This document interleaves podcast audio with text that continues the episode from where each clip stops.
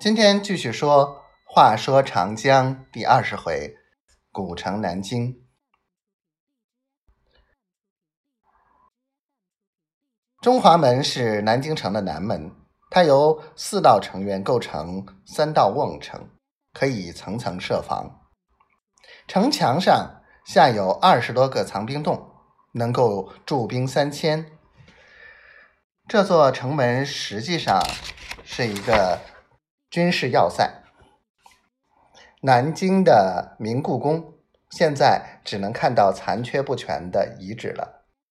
明太祖朱元璋起初打算把自己家乡凤阳作为首都，后来他统一了天下，就决定建都南京，在南京建造皇宫。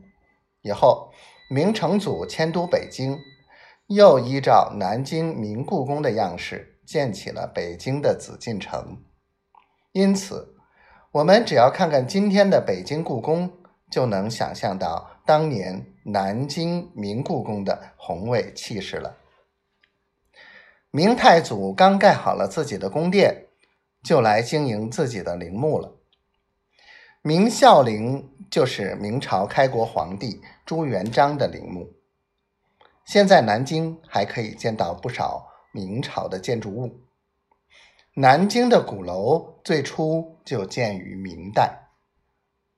鼓楼旁边有座大钟亭，大钟重四万六千斤，钟声一响，半个南京城都可以听到。